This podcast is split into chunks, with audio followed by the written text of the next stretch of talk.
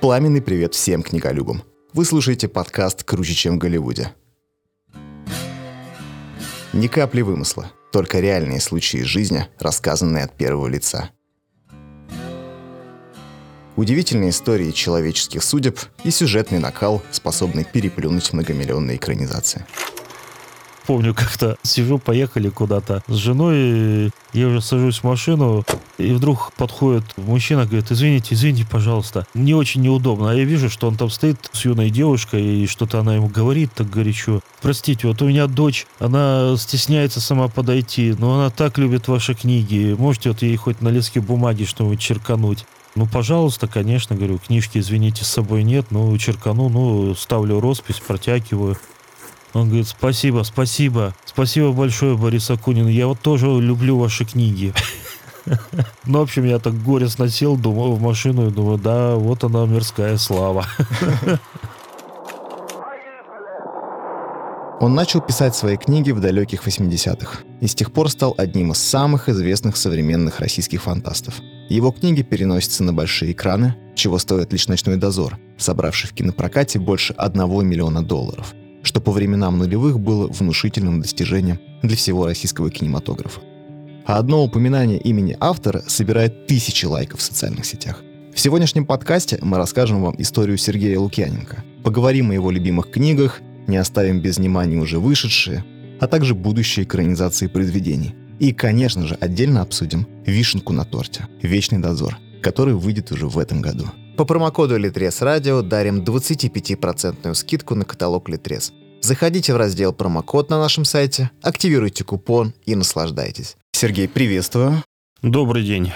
Сейчас вы по праву считаетесь одним из самых известных, если не самым, российских фантастов. Ваши книги экранизируются, по их мотивам запускают видеоигры. Расскажите, как начался ваш творческий путь? Начался он, как это обычно бывает, с чтения фантастики. Я ее любил с детства, с дошкольного еще даже возраста, лет пять или шесть прочитал «Страну багровых туч», «Туманность Андромеды». Это было, конечно, потрясающее впечатление для ребенка. И далее я фантастику любил все школьные годы. Читал я вообще много, но фантастику, конечно, предпочитал всей другой литературе. Я напомню, что это было давно, тогда не существовало ни интернета, ни персональных компьютеров. Книги тоже достать было нелегко. Был такой книжный голод, дефицит выходило не очень многое, и даже то, что выходило, приходилось охотиться за такими книгами. Я читал, я любил фантастику, я даже, когда пошел в институт, организовал клуб любителей фантастики. Это была такая популярная тогда форма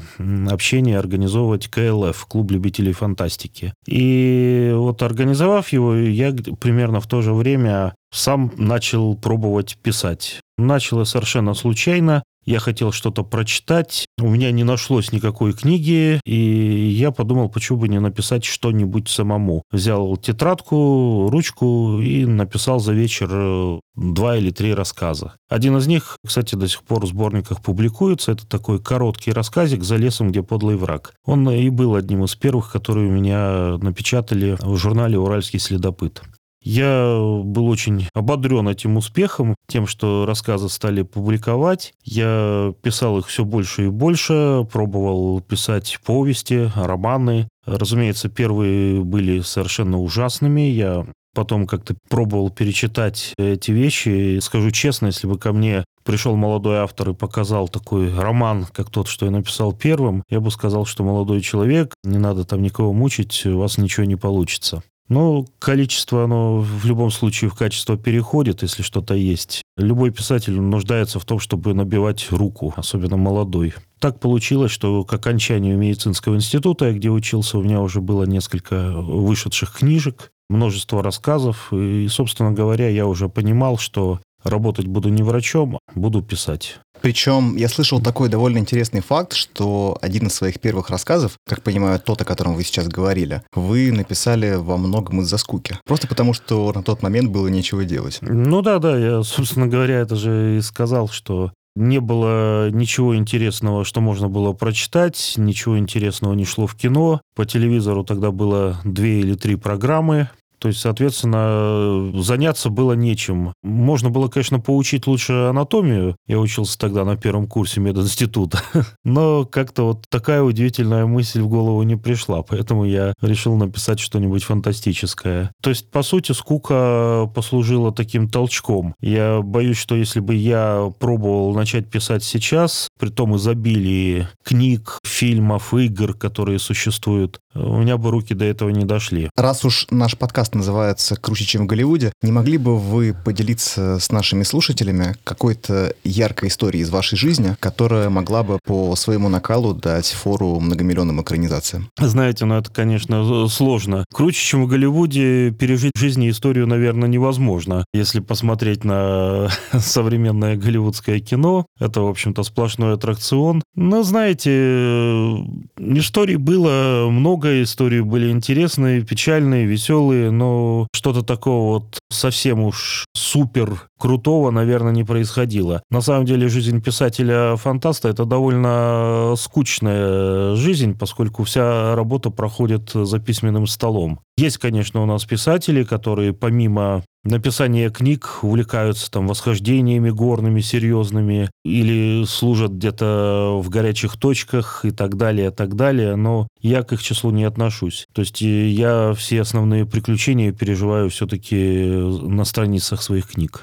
Это, конечно, здорово. Ну, это удобней, скажу честно. Такая форма бегства от реальности. ну, степени. фантастика, да, фантастика это в любом случае скопизм определенный, бегство от реальности. Читаешь ты ее или пишешь. Писатель, э, по сути, пытается рассказать какую-то историю, он ее облекает в ту или иную форму, иногда фантастическую, иногда реалистическую. Но в любом случае, когда писатель что-то рассказывает, это в первую очередь попытка рассказать о своем отношении к реальному миру. Фантасты тут не исключение.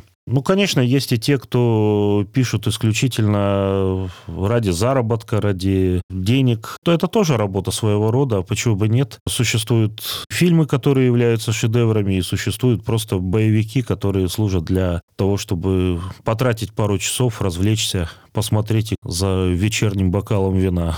Каждому свое, как говорится. Да. Расскажите, пожалуйста, какие книги оказали на вас влияние как на автора? Вот, например, на вашем сайте в разделе «Биография» я видел, что вы сами охарактеризовываете свое творчество на начальных этапах как некое подражание Роберту Хайнлайну, которое тогда присутствовало. Вот какое влияние на вас оказал этот автор, как классик научной фантастики? Ну, в какой-то мере, да, и Хайнлайн. Я очень люблю его книги. Это автор действительно сильный, интересный, очень разносторонний. Я бы сказал, что существует два таких Хайнлайна. Есть э, Хайнлайн как автор таких детских, молодежных книг, которые, в общем-то, ну, такие простые, достаточно популяризирующие науку, космос и так далее. А есть э, Хайнлайн, автор э, серьезных и философских, и порой скандальных произведений, автор очень взрослый. Вот это, наверное, мне нравится до сих пор, то, что он может быть разным. Но я бы назвал и множество других авторов. Это и Стивен Кинг, считаю его во многом фантастом, а не только автором ужастиков.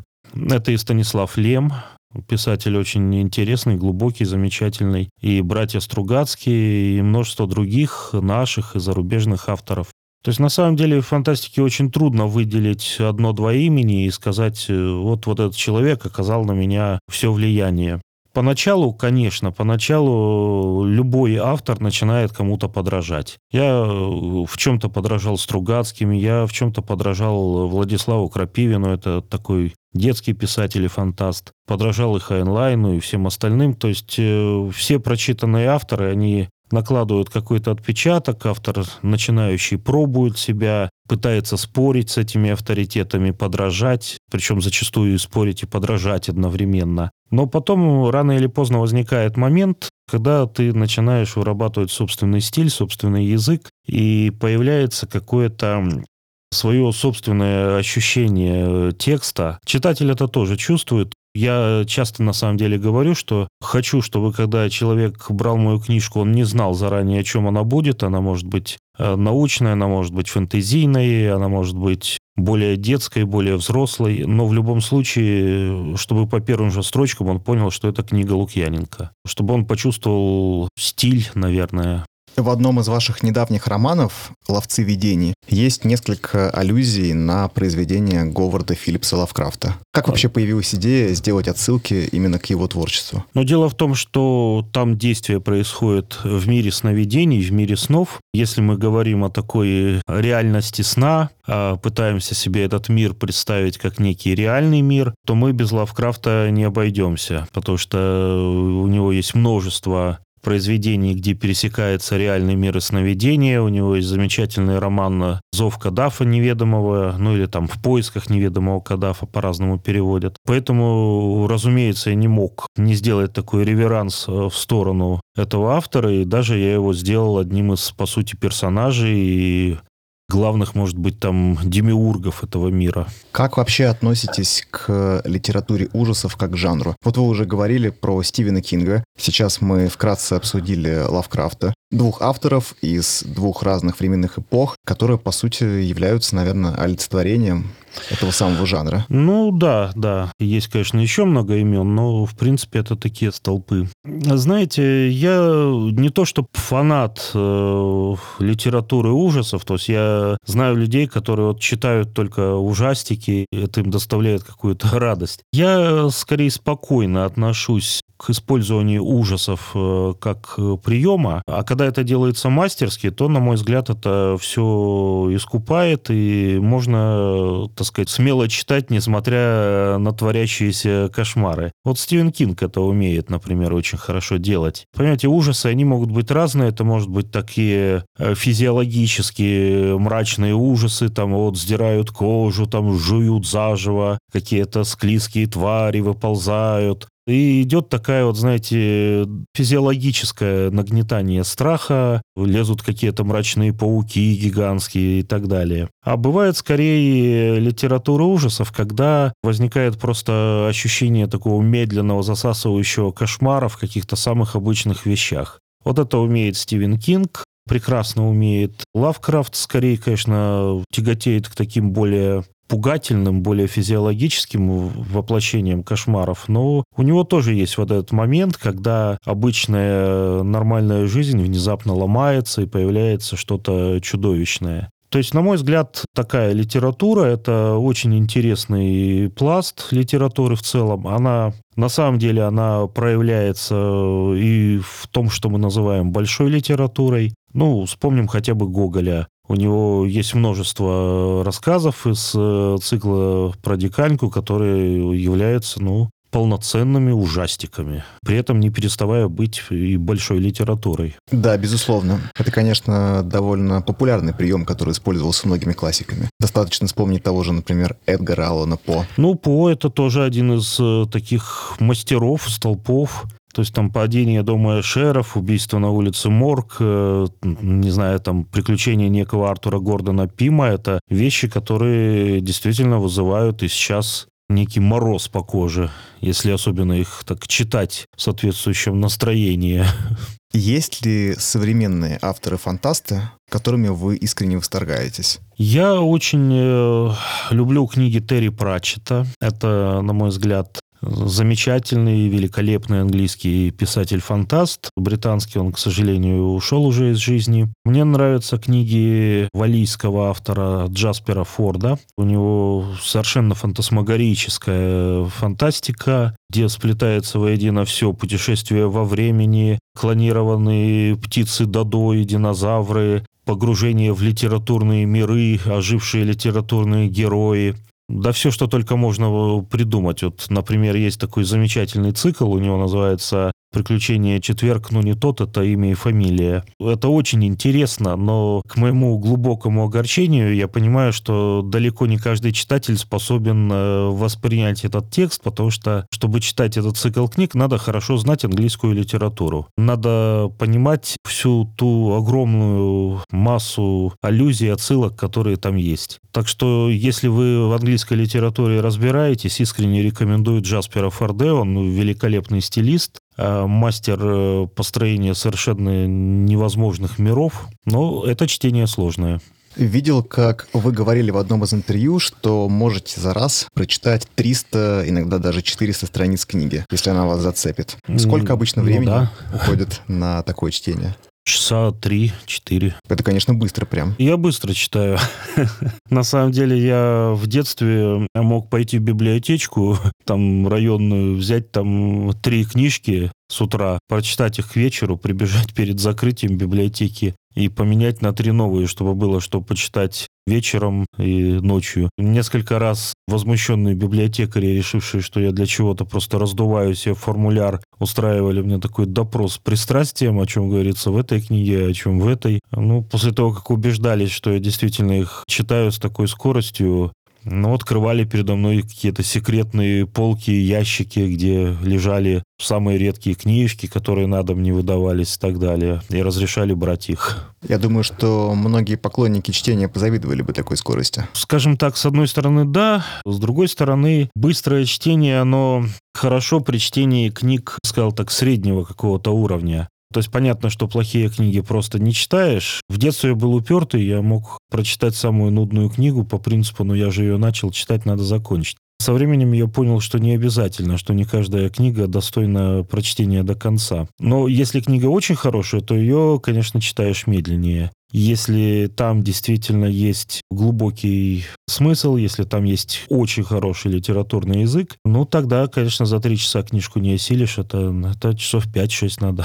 Как говорится, жизнь слишком коротка, чтобы тратить ее на скучные книги. Да, я когда захожу в книжный магазин, я вообще боюсь это делать, потому что я захожу, смотрю на вот эти бесконечные полки, на ряды книг, одной фантастики, вот там три стены разноцветных обложек. Я каждый раз думаю, господи, что я делаю, что я делаю, зачем я вообще пишу, сколько можно вот это все придумывать, зачем это нужно. Ну, потом придешь домой, успокоишься, начнешь писать дальше, почитаешь отзывы читателей, понимаешь, наверное, все-таки нужно. Ну, или очень хорошо помогает взять так вот в книжном магазине наугад, пройтись, взять там десяток книжек, открыть, полистать и понять, что все 10 это шлак.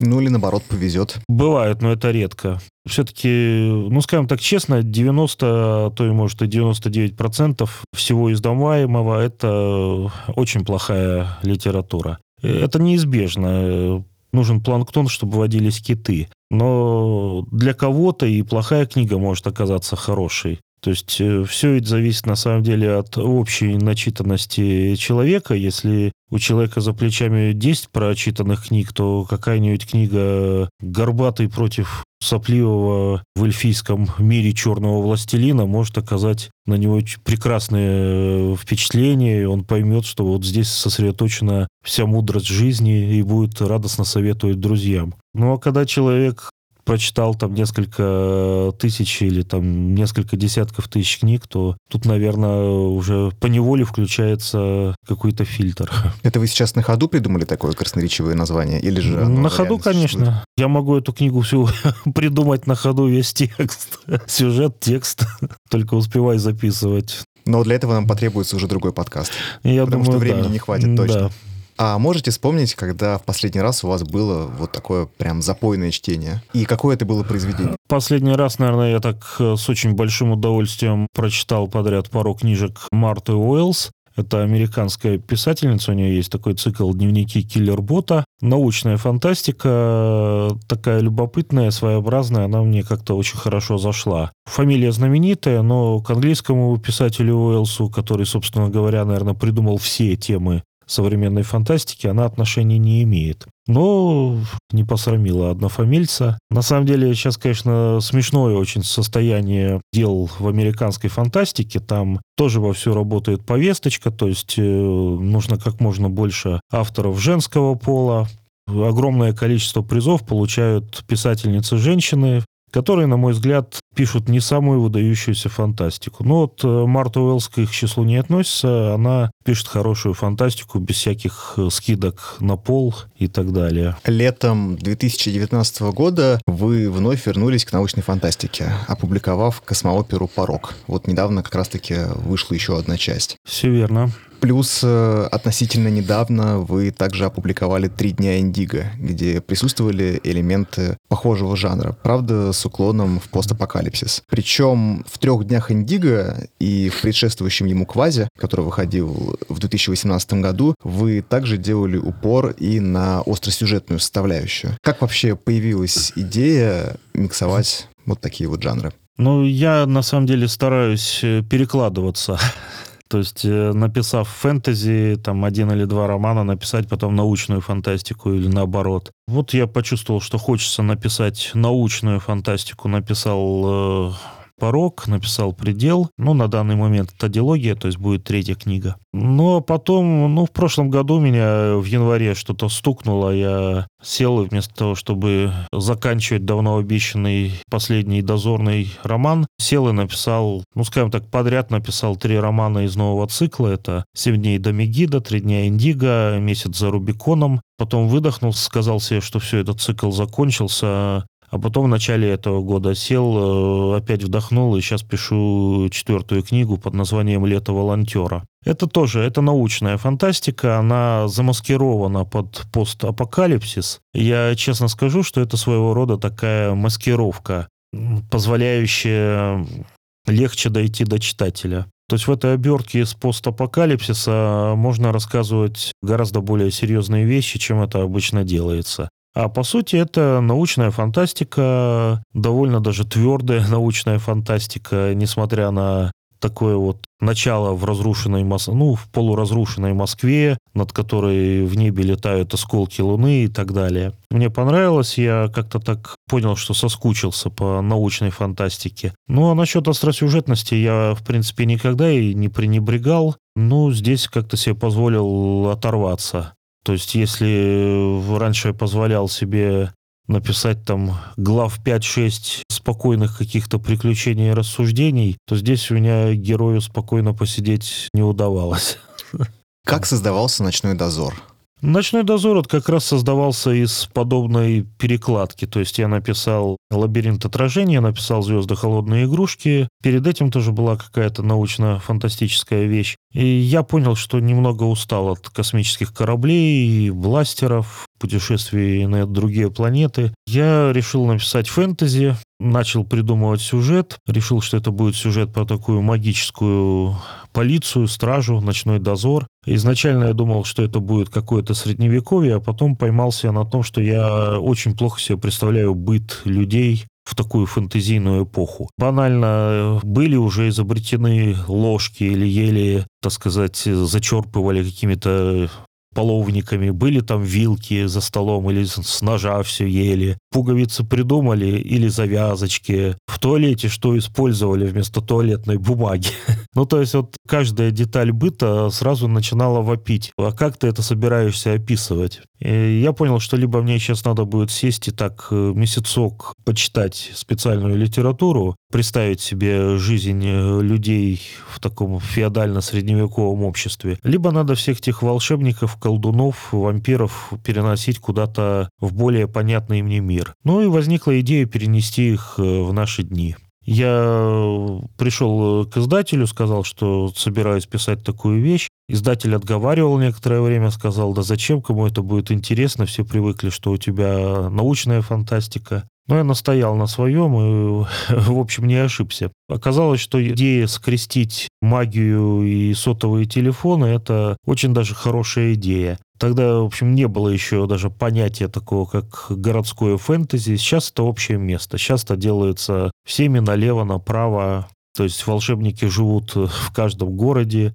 В ту пору это было действительно очень необычно, очень свежо, и читателю очень понравилось. Понимаете, такое вот помещение магии в современный мир, оно дает волшебный эффект. Оно дает эффект, э, как я его называю, двери в стене того, что ты все время ходишь мимо какой-то двери, и если ты ее откроешь, то за этой дверью будет другой мир что он рядом, что ты просто его не замечаешь. Читателю всегда хочется поверить в существование такой волшебной двери. Причем, как понимаю, эта идея появилась в вашей голове далеко не сразу. То есть, скорее всего, сначала были какие-то абстрактные образы, сначала было, возможно, какое-то общее понимание, но помните ли тот день, когда в голове возникла прям четко очерченная идея, что это будет именно тот ночной дозор, который вот мы сейчас все и увидели? Ну, там все развивалось постепенно. То есть, э, я решил, что я пишу историю о магах, волшебниках, которые живут в наши дни. Я подумал, что это будет какая-то такая детективная история. Если детективная, значит, главный герой, он волшебник, но он сыщик. Для того, чтобы ему было не слишком просто, он должен быть, ну, таким средним волшебником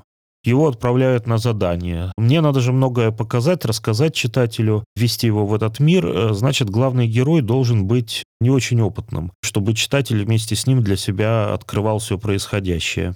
Хорошо, думаю, значит, он волшебник, но в этой волшебной организации он работает э, на подхвате. То есть он, например, программист. Он занимается там программами, а тут ему говорят, хватит сидеть, давай там поработай нормально, по половина, например, вампиров. Вампиры — это хорошо, вампиры — это мифология, сразу огромный культурный пласт. Так, нужен какой-то внутренний конфликт еще. Так, конфликт, конфликт. О, а у него соседи вампиры, они законопослушные, и он с ними даже дружен. А тут надо других вампиров ловить, которые нарушили все договора, там напали на ребенка и так далее. И вот, вот так вот начинает выстраиваться этот сюжет. Э, я жил тогда на метро ВДНХ, и я вот, возвращаясь домой, вот представил себе, вот я поднимаюсь по этому длинному эскалатору, выхожу, прохожу мимо ларьков. В ларьках продавали тогда водку дешевую в полиэтиленовых таких стаканчиках и бутылочках. У меня вдруг возникла ехидная мысль, что вот, значит, герой э, плохо готов к схватке с, вампи э, с вампирами, но он берет эту бутылку водки и плещет на вампира, потому что вампиры алкоголь не переносят. Ну, такая замена святой воды, по сути. Так вот выстраивалась вот эта начальная сцена. После этого герои оживают, они начинают себя вести сами, и дальше уже даже упираются упираются, когда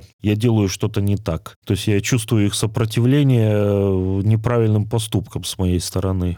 Ну, вот так вот все это и раскручивалось. То есть э, я, разумеется, не знал изначально всю структуру. Когда я начал писать, я не знал, что там есть еще и дневной дозор. Я это понял где-то там к концу первой главы, что будет есть ночной, есть дневной. Фамилии персонажей я брал вообще очень просто. Я открыл э, наугад мифологический словарь, смотрю Гессер. Гессер, так, Гессер, так, мифологический герой, культурный герой, борец с чудовищами, защитник людей от сил тьмы. Думаю, о, это мой персонаж. Закрываю, открываю снова наугад. Читаю «Завулон». Завулон там одно из колен Израилевых, народ, предавший свою душу тьме. Прекрасно. Вот у нас Гессер и Завулон, два главных начальника двух противостоящих организаций. Ну а все остальное для себя определил как шпионский роман, происходящий в современном мире. То есть, по сути, вот есть наши, они разведчики, вот есть ихние, они шпионы. Поэтому мы, конечно, болеем за наших, но при этом мы четко понимаем, что и та, и другая сторона порой использует методы не самые красивые. Поэтому у меня и ночной дозор периодически устраивает какие-то провокации, ловушки и так далее. И дневной дозор может где-то поступить достаточно благородно. То есть это такая бандиана, как бы слегка,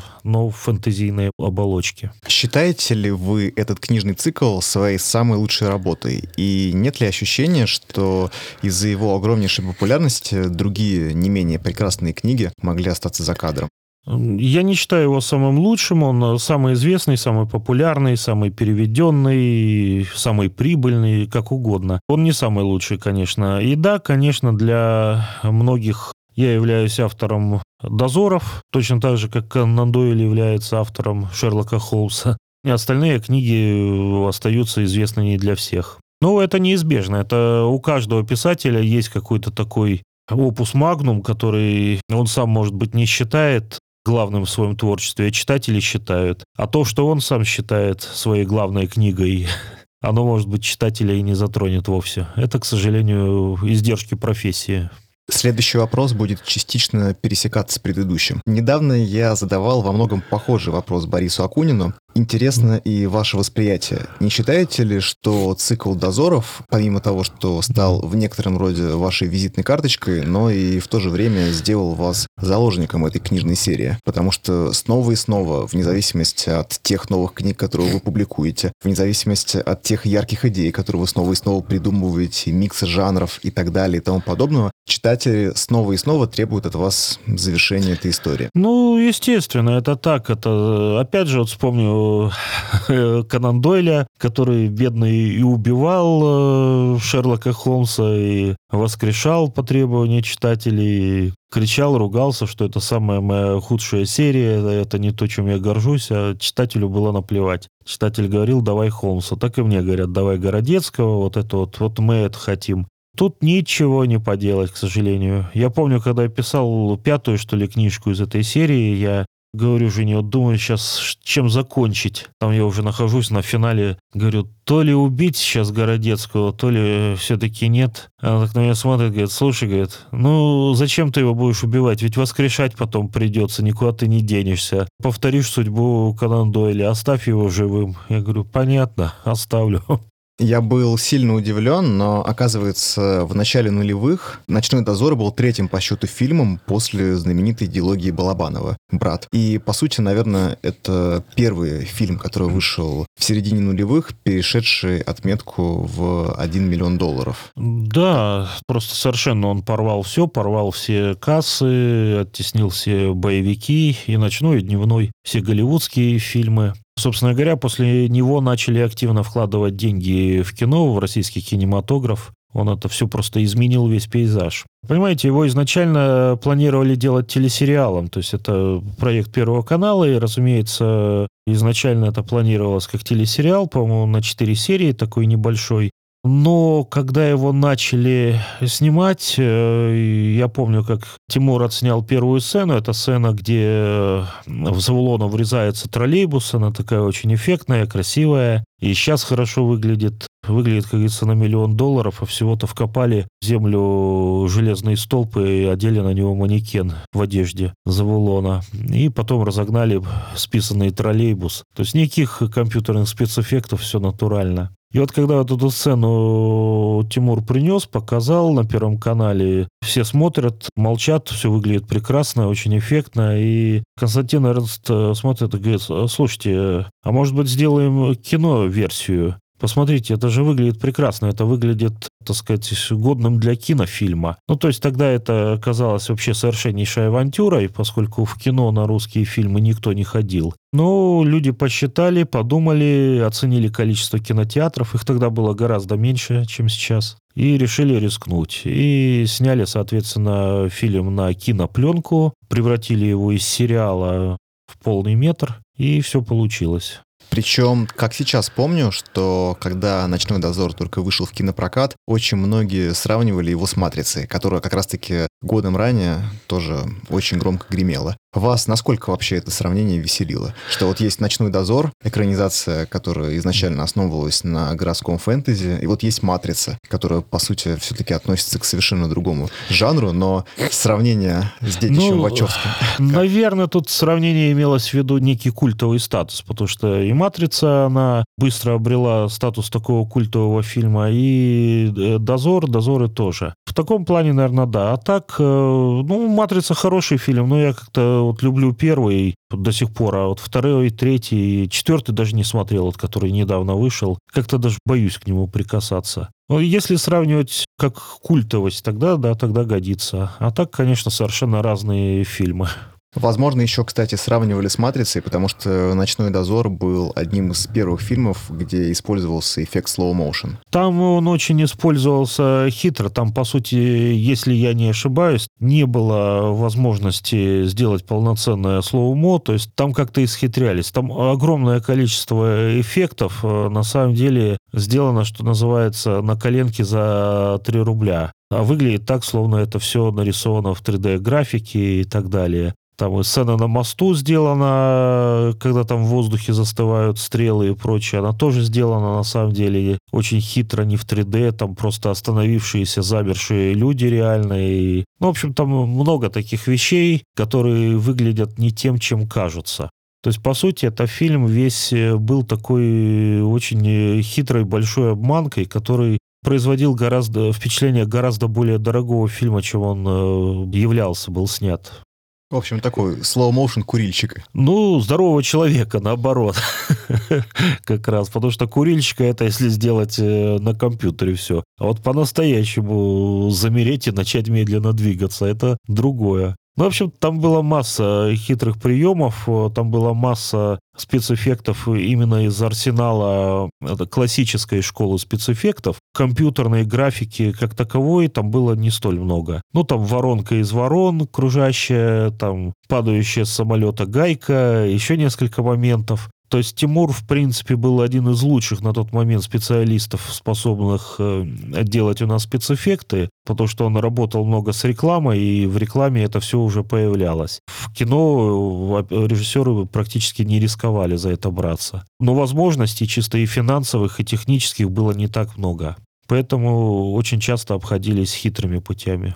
Насколько сильно изменилась ваша жизнь до и после выхода этих экранизаций? Ну, она, конечно, изменилась сильно, потому что ну, во-первых, меня стали, так сказать, узнавать везде. Огромное количество интервью, встреч, гигантские тиражи, миллионные тиражи. Я не могу сказать, что у меня были до этого очень низкие. Я до дозоров еще, у меня выходило в год до полумиллиона книг без всяких дозоров. Ну, понятно, что после выхода фильма там просто дозоры, как горячие пирожки, печатались, и так сказать, я, наверное, повинен в гибели огромного количества леса, который ушел на эти книжки. Но, опять же, э, дозоры перевели на огромное количество языков во всех, наверное, основных странах. То есть, конечно, жизнь изменилась кардинально. Многие писатели довольно скептически относятся к экранизациям своих книг. Ну, тот же Стивен Кинг, например, в «Пух и прах» когда-то разнес «Сияние Кубрика». Что вам не понравилось в экранизациях «Дозоров»? Были ли такие моменты? Ну, наверное, то, что они все-таки очень сильно отходят от книг. Но, с другой стороны, я же там сам работал над сценариями. Я я знаю, почему это произошло. Я понимаю, что это никакой был не злой умысел, а иногда это было требование кинематографии, иногда это была просто наша неопытность, которая где-то привела к провису сюжета, к затягиванию сюжета. То есть в итоге не было просто вариантов, кроме как э, резко поменять мотивацию персонажей и так далее. То есть э, то, что фильмы отличаются от книг, мне не нравится, но я понимаю, что это было неизбежно что при переводе с одного языка на другой, с языка литературы на язык кинематографии, такие вещи случаются. В начале подкаста вы рассказывали о работе над своим первым рассказом. Отдельно сделали акцент на том, что сейчас вы бы все переписали. Я сейчас бы, наверное, не стал вообще скорее писать, потому что я бы сидел и смотрел, читал все то, что уже есть и написано. А переписать, знаете, у меня на самом деле к этому очень странное отношение. Я считаю, что вещь, которая написана издана э, уже много раз, она не должна переписываться. То есть она уже существует. То есть не стоит плодить какие-то версии одной и той же книги. Вот есть, например, э, книга «Лабиринт отражений», которая прекрасная, была тоже культовой много раз и так далее. То есть в свое время ее там читали все компьютерщики, распечатывая на принтерах и с экранов. Все хорошо, но вот сейчас, э, если ее читать, то становится смешно от обилия технических деталей, деталей, характеристик компьютеров, которые просто устарели. И мне даже тогда э, друзья, э, компьютерщики говорили, Сережа, не указывай никаких характеристик, всех этих мегабайт памяти и прочее, потому что скоро будут гигабайты. Ты не представляешь, как быстро все меняется. Я говорю, мне важно создать ощущение здесь и сейчас. Я создал это ощущение, но сейчас книга э, выглядит явно устаревшей. И я понимаю, что можно поменять небольшое количество текста, и она снова будет казаться современной современной. Ну, не могу этого сделать, не хочу, потому что это будет как по живому человеку резать без наркоза. Но наверняка бывали же такие мысли, перечитывая первые части тех же дозоров, что вот хотелось бы взять и что-то сделать немножко по-другому. Это бывало, это бывало, это много раз, и не только с дозорами, но я стараюсь как-то обойтись иначе.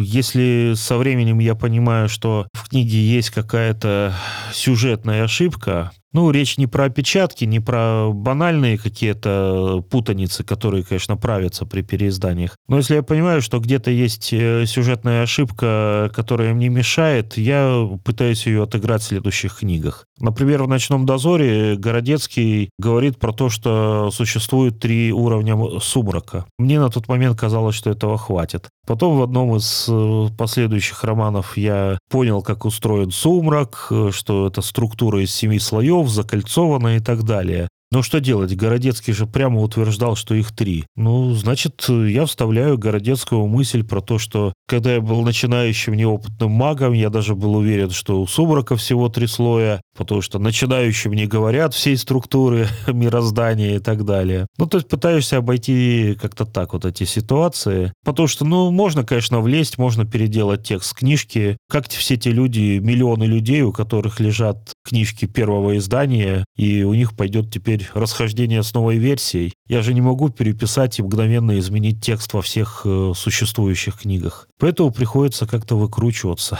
Да, это было бы как минимум странно. Есть ощущение, что вы еще способны написать произведение, которое могло бы переплюнуть дозоры. По крайней мере, мотивация такая есть? Ну, во-первых, знаете, человек, который пишет с какой-то мотивацией, неважно, переплюнуть дозоры, там, написать книжку на какую-нибудь премию, мне кажется, что такой человек, такой писатель, он заранее начинает э, проигрывать. Я пишу, мне это интересно. Я написал, э, я вот говорю, я написал в прошлом году три романа. Я считаю, что этот цикл сильнее, чем «Дозоры». Он э, глубже, интереснее, современнее и так далее. Посмотрим. Пока читатели принимают его очень хорошо. Посмотрим, как будет дальше. Вот сейчас готовится э, уже экранизация тоже его. Надеюсь, что будет хорошая судьба. А можете более подробно рассказать о предстоящих экранизациях? Вот, например, я слышал, что планируется сериал по Квазе. Правда, каких-то подробностей вы не Есть, э, ну, есть сериал, э, планируется сериал по Квази. На самом деле даже есть некая связь с дозорами. Это тот же самый продюсер, который работал над дозорами, э, вот, немецкий. Это роман «Застава», который тоже планируется к экранизации «Застава», и там есть еще два романа они были соавторские, но это в большей мере писатели Михаил Тырин и Александр Громов. Вот эти вот три романа, они должны стать основой сериала, который тоже планируется. Есть вот эта новая книга, новый цикл «Семь дней до Мегида». Там права были куплены просто еще до выхода книги даже в полном виде. То есть их просто сразу забрали по первым главам. И есть еще несколько проектов, про которые я не могу ничего говорить, потому что иначе мне там будет очень очень неудобно перед э, людьми, с которыми подписаны договоры. Мне настучат по голове, так что не буду. А, ну есть еще, например, «Осенние визиты». Это сериал, который уже отснят полностью. Отснят во Владивостоке, отснят путем такого краундфандинга и совершенно такой бесплатной работы огромного количества людей, которые из энтузиазма, из желания сделать этот сериал, сделали очень профессионально, очень хорошо. Там играют актеры дальневосточных театров, хорошие актеры со свежими, незатертыми лицами. Хорошая музыка, там э, хороший, удачно адаптированный к нашим дням сценарий. И этот сериал, я надеюсь, он тоже, он начался как такой фэнский, скорее, проект. Сейчас я надеюсь, что он выйдет тоже на одном из каналов сетевых или эфирных. И, как понимаю, планируется какая-то экранизация дозоров. Есть планы, есть разные планы, но тут я ничего не могу пока сказать. Это такой пока сложный вопрос. Следующий вопрос будет немножко провокационным. Часто вижу в сети множество комментариев в духе «последнее, что понравилось Лукьяненко, это черновик», и автор исписался. При этом вы постоянно экспериментируете, ваши книги по-прежнему очень-очень хорошо продаются, и чувствуется, что вы развиваетесь как автор. Не задевают ли вас такие комментарии в принципе? Дело в том, что я их слышу уже лет 20, а то, может, и 25.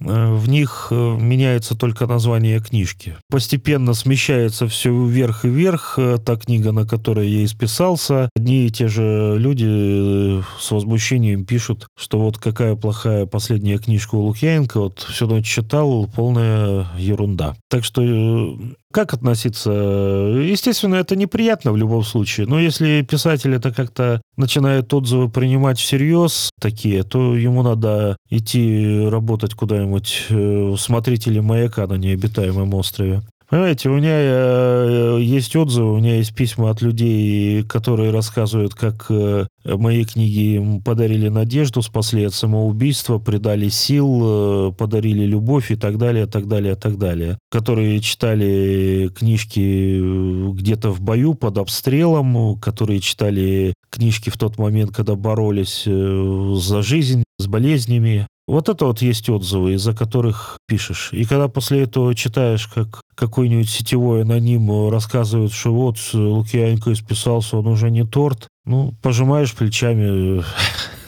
Не нравится, не читай, как говорится. Я же никого не заставляю. Но не придает ли это какого-то импульса, чтобы вот на зло всем хейтерам написать такую книгу, которая прям взорвала бы? Хейтер, он все равно же никуда не денется. Книга получит премию, он скажет, что премия куплена. Книга будет экранизирована, он скажет, что экранизация фигня. У книги будет огромный тираж, э, хейтер скажет, что ну, не знаю, что это государство заплатило за этот тираж, например, или что-нибудь еще. Это же, как говорится, хейтер, он не нуждается в каких-то реальных доказательствах, в оценке ситуации. Ему надо просто ненавидеть и ненавидеть, вот и все.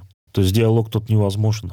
Мы сегодня вкратце обсуждали «Лабиринт отражения», книгу, которая стала культовой в российском Рунете. Я видел очень много комментариев, что читатели хотели бы видеть ее экранизацию. Но насколько это, в принципе, возможно? Потому что я также наткнулся на такой довольно любопытный отзыв, что у российского кинематографа просто не хватило его бюджета. А ну, глядите, ситуация такая. «Лабиринт» э, был в свое время куплен Первым каналом вместе с «Ночным дозором». И практически одновременно шла работа над запуском обоих фильмов. То есть был готов сценарий, была собрана группа съемочная. Гоша Куценко должен был играть главного героя Леонида. Но в последнюю минуту, так сказать, все-таки продюсеры не дали отмашку на съемку фильма, остались неудовлетворены сценарием, возможностями, видимо, теми, которые можно было действительно финансово, может быть, запасом, который можно было дать на съемку. И по сей день планы на съемки лабиринта остаются. То есть менялись люди, которые должны были это снимать. Несколько раз проект возобновлялся. Я работал с режиссерами, которые привлекались. Мы придумывали новые концепции, как это все должно быть. Ну, то есть там появлялись интересные идеи. Э, потом в какой-то момент все действительно доходило до калькуляции, и когда становилось понятно, что для того, чтобы сделать достойный фильм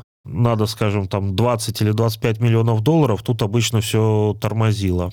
Но по-прежнему эти планы есть, по-прежнему есть какие-то заинтересованные люди и инвесторы, то есть все это продолжает обсуждаться по-прежнему. Другой вопрос, что для того, чтобы сделать сейчас этот фильм, надо, конечно, кардинально переделывать сценарий, потому что вышло достаточно много фильмов с тех пор про виртуальность. Это и «Матрицы», это и первому игроку приготовиться, и еще что-то. То есть тут нужно заново вычленять из лабиринта те основные идеи ценные, которые там были, которые там остались, все переделывать и снимать. То есть, возможно, возможно, это и будет. Потому что на, вот на протяжении 25 лет эти планы постоянно остаются. Но вы бы сами эту экранизацию хотели видеть? Я бы хотел ее видеть, разумеется, но я, наверное, не взялся бы уже работать над сценарием, потому что это требуется кардинально все переделать, по сути, написать новую книгу.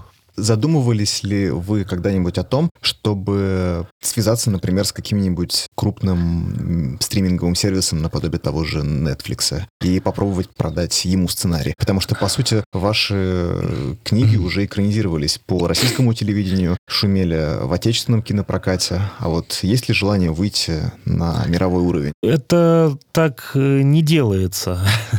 То есть это все делается, работы есть, идут. Скажем так, может быть, я открою какую-то тайну, но в мире не бывает так, что автор сам приходит на какой-нибудь там Netflix и говорит, я известный автор хороших книжек, давайте снимите э, кино по моей книжке. Так не делается. У меня есть литературный агент, у меня есть постоянные какие-то предложения тех или иных кинокомпаний, которые уже потом сами, например, они выходят на тот же Netflix или на какие-то другие каналы и предлагают, что вот у нас имеется там, скажем, опцион на такой-то роман, мы хотим сделать такой-то сериал, если вас это заинтересует, вы там подписываете с нами соглашение, то мы будем это делать. Это работает так. То есть автор, который бегает и говорит, снимите кино по моей книжке, это, ну не знаю, может быть, в России некоторые люди так и считают, что так происходит. Э, в мире это не происходит точно нигде таким образом.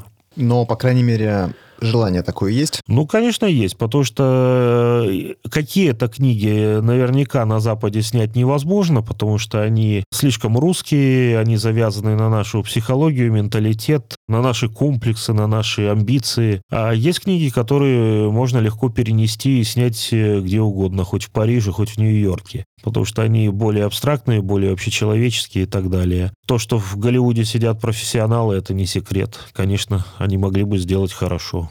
Я понимаю, что при этом часть героев изменит цвет своей кожи, часть половую ориентацию, кто-то лишится ноги или руки. Ну, в общем, как сейчас модно, сейчас должно быть разнообразие. Ну, я заранее, заранее смирился с этим, потому что сейчас иначе не происходит в мире.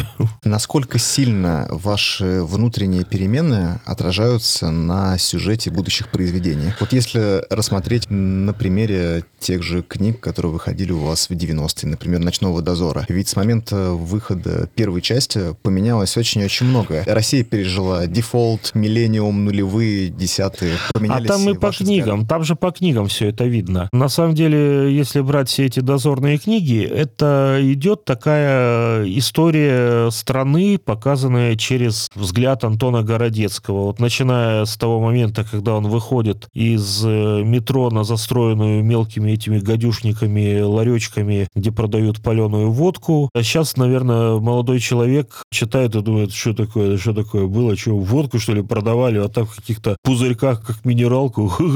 Вот это да. Да, действительно, так было. И там, если смотреть, там есть привязки специально в каждой книжке. Они не явные, но там есть привязки к каким-то событиям, и можно четко понять год происходящих событий. Там видно, как меняется вся страна. То есть, на самом деле, я меняюсь, страна меняется, и меняются происходящие события. Но там это легко потому что вот э, герои как бы живут со мной в одном времени. А вот, например, вернуться к какой-то книжке, написанной 20 лет назад, написать события, тоже происходящие 20 лет назад, это очень тяжело было бы. Потому что, ну, пришлось бы вспоминать, настраиваться, снова попадать на эту волну.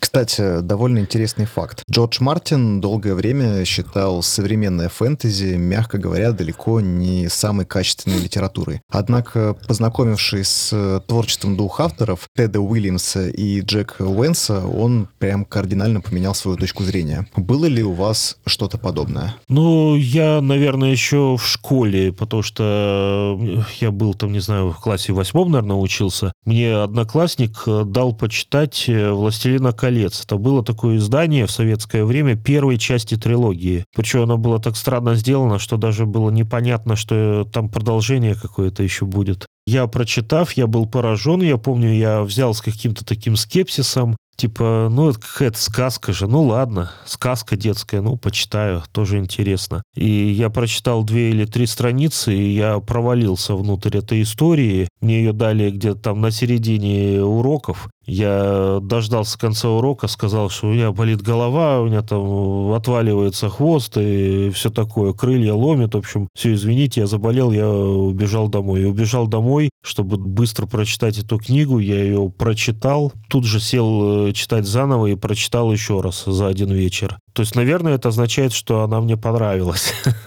Вот он пример того запойного чтения, о котором мы говорили. Да, да, да. То есть это сразу мое отношение к фэнтези резко изменило. То есть до этого я читал несколько вещей в жанре фэнтези. У нас даже в Советском Союзе выпускалось несколько книг. Они так назывались «Сказочная фантастика». И там были какие-то вещи в фэнтезийном таком жанре. Они смотрелись очень странно, но почему бы и нет. Но «Властелин колец», да, «Властелин колец» потряс. И я после этого, собственно говоря, к фэнтези относился без всякого пренебрежения. Там, конечно, есть масса проходных, дурацких вещей, но и в научной фантастике они есть. Да и в любом другом жанре. И в, в любом другом, что не возьмешь, хоть детективы, хоть любовные романы, везде будет полно ерунды. «Вечный дозор» или же заключительная история Антона Городецкого.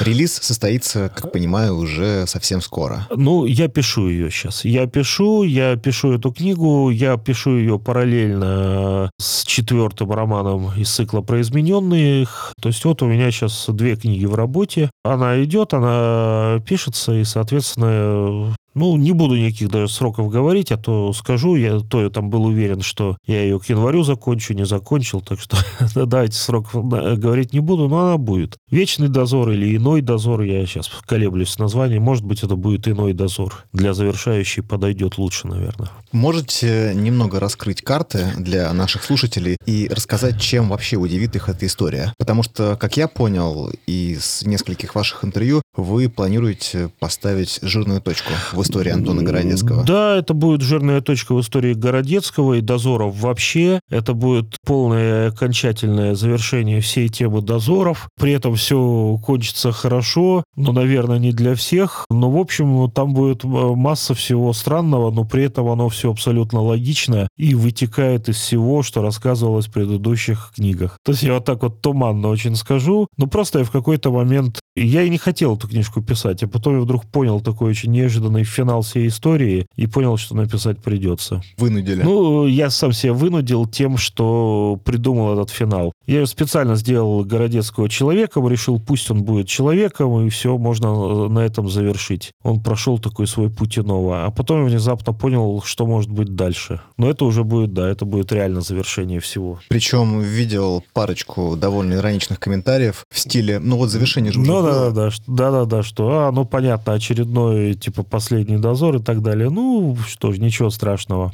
Это действительно будет последний дозор. На этот раз уже на 100%. Да, ну это на 100%. Ну, в общем, ну что там будет, я говорить не буду, иначе это будет неинтересно читать. В общем, друзья, наберитесь терпения, и совсем скоро все увидят это долгожданное завершение. Надеюсь. Последний вопрос. Оказавшись перед Пелевиным, что бы вы спросили у него? Это точно вы. Ну, на самом деле, я знаю людей, которые его знают, я сам с ним не встречался. Пелевин хороший, интересный автор. Я не могу сказать, что он мне весь, весь интересен или что все у него нравится. Ну, что спрашивать? Как говорится, писатель все рассказывает в своих книжках. Ну, я бы тогда полюбопытствовал. Точно вы? Или опять какой-то фейк для раскрутки книги? То есть все-таки вы существуете, да? Да. Да нет, существует. Я знаю людей, которые с ним знакомы, которые издавали его первые рассказы. И он даже один раз, по-моему, приезжал к нам на конвент фантастики. В самом-самом начале своего творческого пути. Потом он решил, что он будет не фантастом, а так сам по себе и ездить перестал. Это, кстати, довольно интересный факт, что Пелевин, оказывается, интересовался фантастикой. Ну, его первые рассказы, они абсолютно фантастические. Если посмотреть, я сейчас не назову даже точно, но первые рассказы публиковались в журнале «Химия и жизнь». Это была фантастика, там был «Принц Gasплана», что-то еще. Это фантастические произведения, да. А дальше уже он стал так вот сам по себе. Хорошо, спасибо вам большое за интервью, Пожалуйста. за подробные ответы. Да. Было очень интересно пообщаться. Спасибо. Всего доброго всем. Друзья, спасибо за внимание. Напоминаем, что сегодня мы беседовали со знаменитым российским фантастом Сергеем Лукьяненко. По промокоду Литрес Радио всех слушателей подкаста ждет 25% скидка на каталог Литрес. Заходите в раздел промокод на нашем сайте, активируйте купон и наслаждайтесь. И, конечно же, оставайтесь с нами на одной книжной волне. Впереди будет много всего интересного.